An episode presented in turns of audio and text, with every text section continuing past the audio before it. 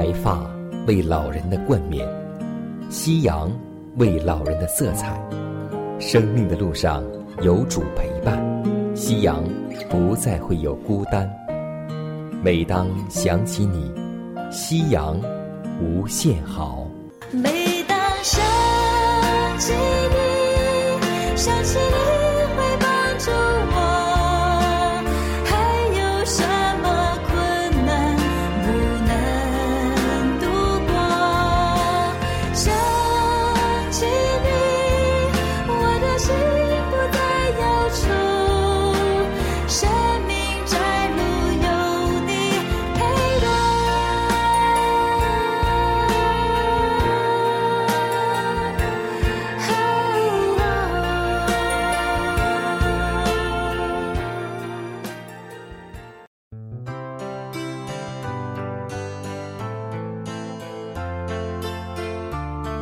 收音机前的各位老年朋友们，亲爱的弟兄姐妹们，主内平安。各位好，我依旧是你的好朋友佳南。大家好，我是晨曦，欢迎来到美丽夕阳。新的一天又已经开始了，今天各位长辈，你的心情还好吗？你的身体还安康吗？虽然我们的身体会随着年龄一天比一天衰败，但我们要记得，外体虽然毁坏，我们的内心却一天心思一天。圣经说：“信是所望之事的实底，是未见之事的确据。”今天我们要分享的圣经人物是以利亚，他曾经。凭着信心恳切祷告，求不要下雨，雨就三年零六个月不下在地上。是的，因着他的信心，他的祈祷得蒙应允。圣经也说：“你若能信，在信的人凡事都能。”记得一句话：信心乃是有功效祈祷的重要条件。通过以利亚的分享，让我们再次知道，尤其是我们的农民朋友们，深深体会得到靠天吃饭的恩赐。我们常说一句话：“种在人，收在天；谋事在人，成事在天。”其实，这天指的就是上帝。无论是三年半没有下雨的以利亚时代。或是我们今天处于干旱的时代，我们都需要祈求和祷告，让我们更加深刻体会得到，我们离了上帝，什么都做不成。今天我们会从以利亚身上得到哪些属灵教训和意义呢？让我们共同走进以利亚的信仰生活。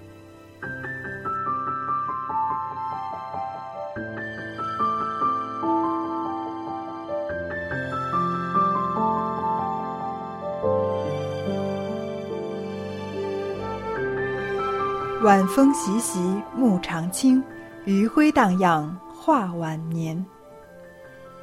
当福音在其纯洁的优美中被传开的时候，必有人蒙召从农业和那大部分是劳心的普通商界职业中出来，与老练的人联合而获得造就。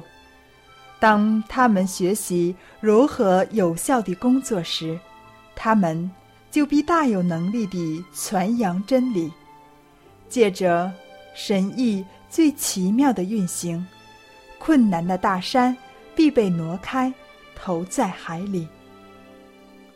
地上的居民必得听闻，并且明白那对他们大有意义的信息。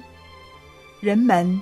也必知道何为真理，圣公必一直向前进展不已，直到全地都获得警告，然后末期就必来到。在以丽莎蒙召之后，以利亚与以丽莎同工好几年。这个青年人对于他的工作，每天都得到更加的准备。以利亚曾做上帝消除极大邪恶的工具，巴利的先知已经被杀，全以色列民已经深受感动，许多人也已转回敬拜上帝。在传道的这些年间。以利亚时时奉召，以严厉的责备应付严重的罪恶。当邪恶的亚哈侵占拿伯的葡萄园时，那预言他和他全家之厄运的，乃是以利亚的声音。当亚哈谢在他父亲亚哈死后，转离永生上帝而去求问。以格伦的神巴利西普时，又一次听到以利亚的声音，发出诚恳的抗议。萨摩尔所创办的先知学校，在以色列人被盗年间已陷于停顿。以利亚恢复了这些学校，为青年男子。提供一种可靠获得导致他们使律法为大为尊的教育。圣经记载中提到三所这样的学校，一所在吉甲，一所在伯特利，一所在耶利哥。正在以利亚被接升天之前，他和以丽莎。一同访问了这几处训练中心。上帝的先知现在又将以前访问时所给予他们的教训重塑了一遍。他特别将有关他们保持忠于天上上帝崇高的特权教导他们。他也将那需在他们的教育各方面。都表现简朴的重要性，在他们心中留下深刻的印象。唯有以这样的方式，他们才能接受上天的陶冶，按着主的方法出去工作。以利亚见到借着这些学校而有的成就，心中甚是欣慰。改革的工作。虽然尚未完成，但他在全国中却能见到已经证实了主的话。我在以色列中为自己留下七千人，是未曾向巴利屈膝的。当以利亚伴随先知巡视各校时，他的信心和决心。又再度受了考验。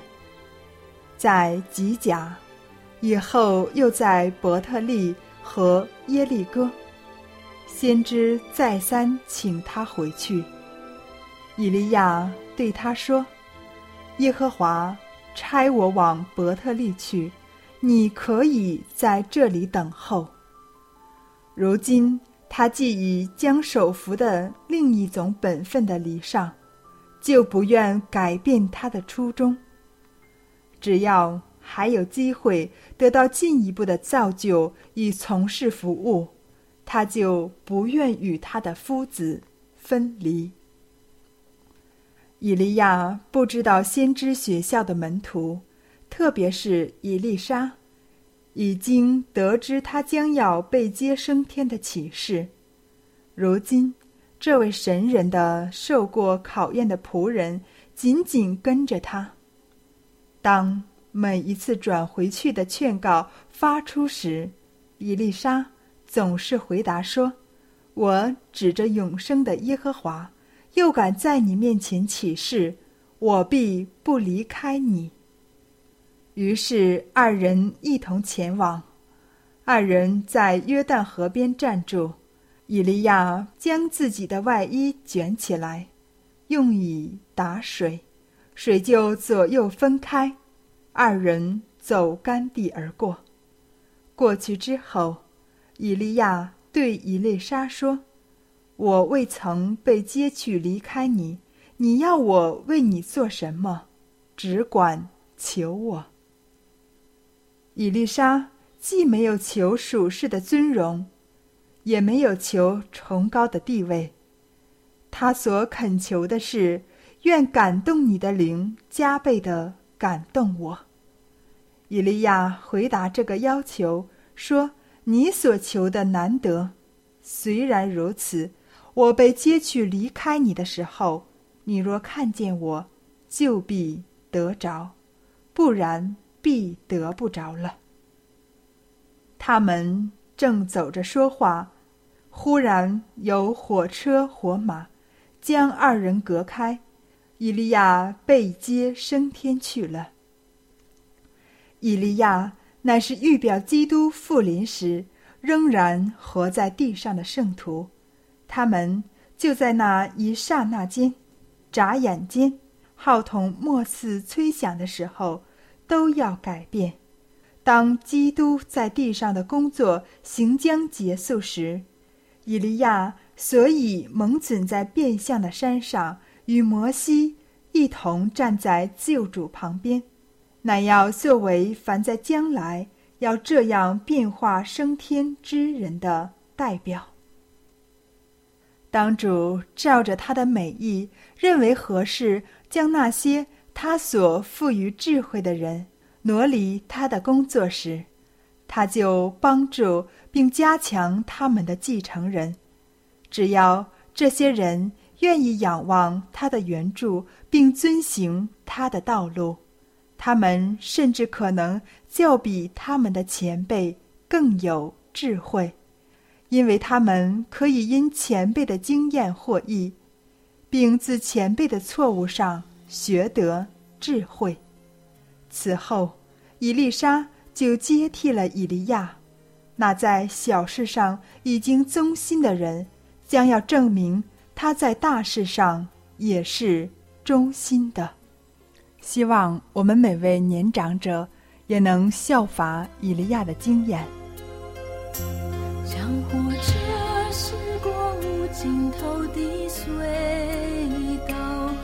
是能在阳光普照，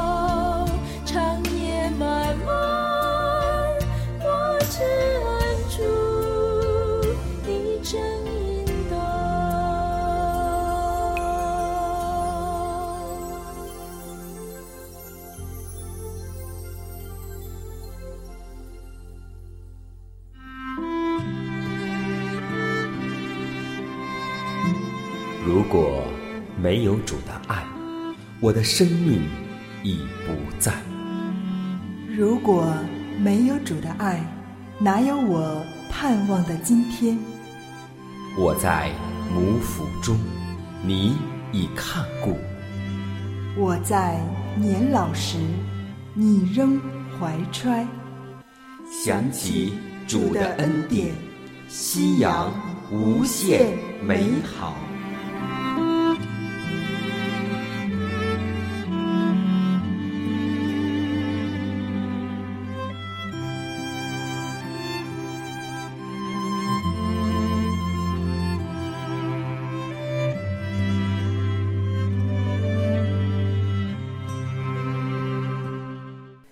下面我们来分享一段健康信息。白砂糖看起来亮晶晶，非常悦目，实际上在加工的过程中，添加了一些化学药品。经过洗糖、熔糖、聚色，在结晶的步骤制造中，各种化学物质可能残留微量在糖里。原糖中所含有的各种有益矿物质营养成分，也被破坏或被除掉了。长期吃这样的糖，会有蛀牙、胃肠消化不良，造成溃疡、头发易白、贫血和糖尿病等。白砂糖不含纤维素，含高热量。进食糖并不能使我们有饱腹的感觉，我们几乎可以永无休止的吃糖，而不会感到吃饱。糖本身并无包含身体代谢所需的营养素，反而为了自身的代谢，由体内夺取必需的营养素。糖会消耗身体内某些有价值的营养素。令身体减少对疾病的防御能力，在吃饭之前食用含糖的食物或白糖，会间接影响到正常有益食物的消化，因糖分抑制了胃酸的分泌，损害了食物的消化过程。特别是儿童在成长中最需要钙质及蛋白质的吸收。如果不能充分吸收钙质及蛋白质，就会导致他们的骨骼成长不正常。父母将自己溺爱的孩童塞满了添加化学剂、人工色素、防腐剂等的糖果、饼干、冰激凌、马铃薯片、含糖的汽水饮料，这些添加物毫无营养价值可言。长久摄取含有添加剂的食物，代谢机能会损坏。孩童吃下这些零食，实在令人担心。家长们应该具备正确的营养知识，要有正确购买零食的观念。孩童年幼不懂，看见零食颜色很鲜艳，味道好，要求购买时，我们作为长辈的。不可有求必应，应带孩童做明智的选择，以免影响下一代的健康。现代都市人往往食用过多的糖和精炼糖分，我们应该多多减少，尽量少吃糖果、咖啡、雪糕、蛋糕、巧克力、果酱、罐头水果、薯片。甜饼及各式甜品等，在家中煮菜、吃糖水、饮柠檬水时，应该改用真正的蔗糖、红糖、黑糖和纯正的蜂蜜。但吃糖是会产生热量的，所以因热量过多而引起的肥胖、糖尿病、高血压等患者，唯一避免的方法就是。少吃糖。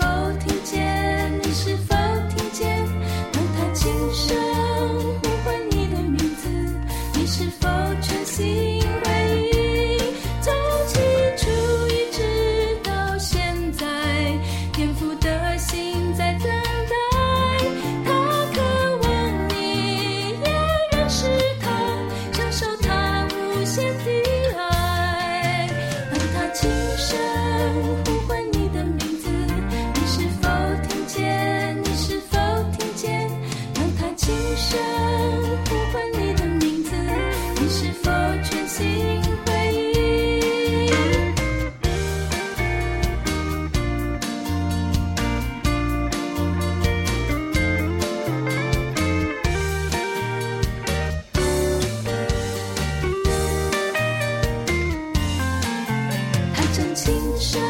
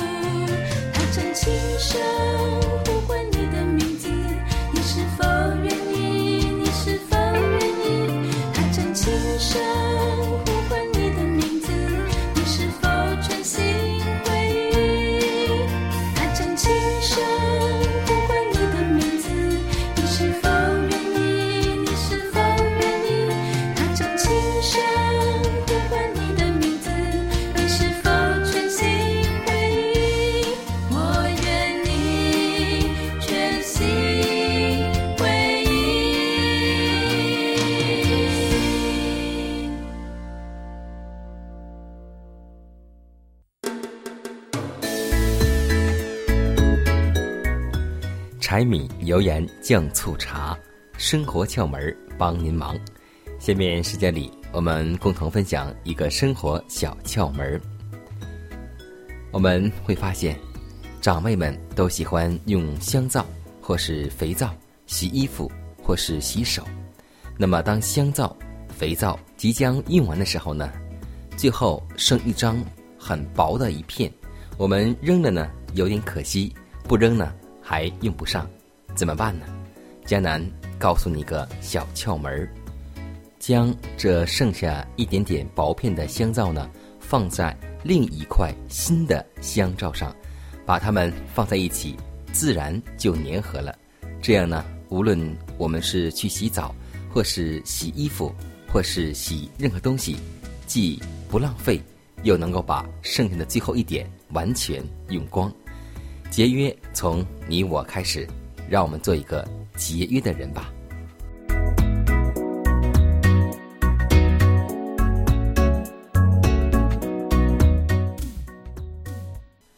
压伤的芦苇，它不折断；江城的灯火，它不吹灭。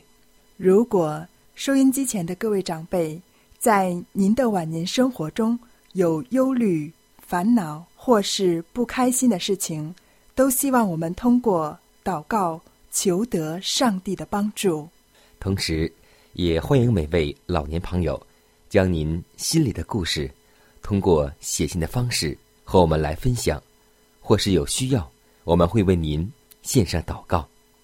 看看时间，又接近节目的尾声，预祝每位长辈度过愉快的一天。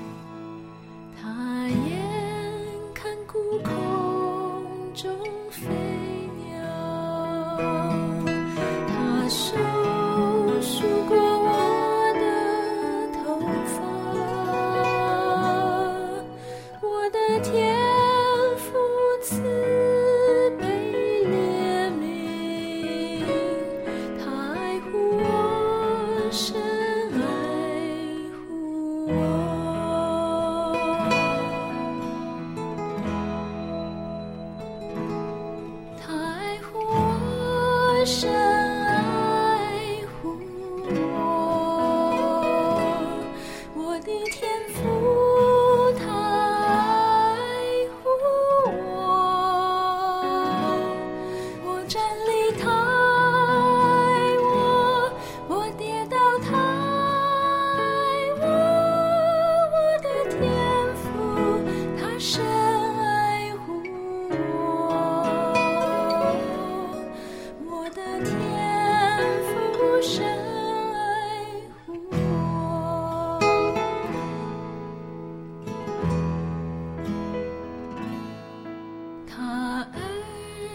听见暗中私语，他心。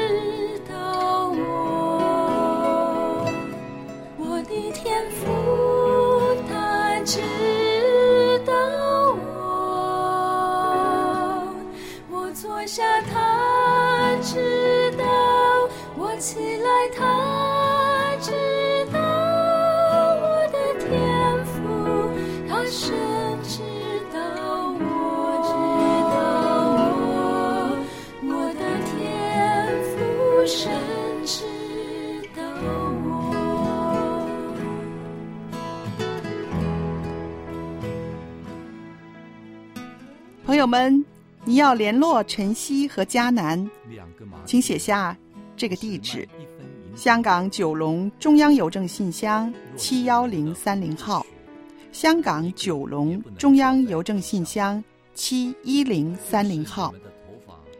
电子邮箱是晨曦，晨曦的汉语拼音 at v o h c v o h c 点儿 c n。太湖我深。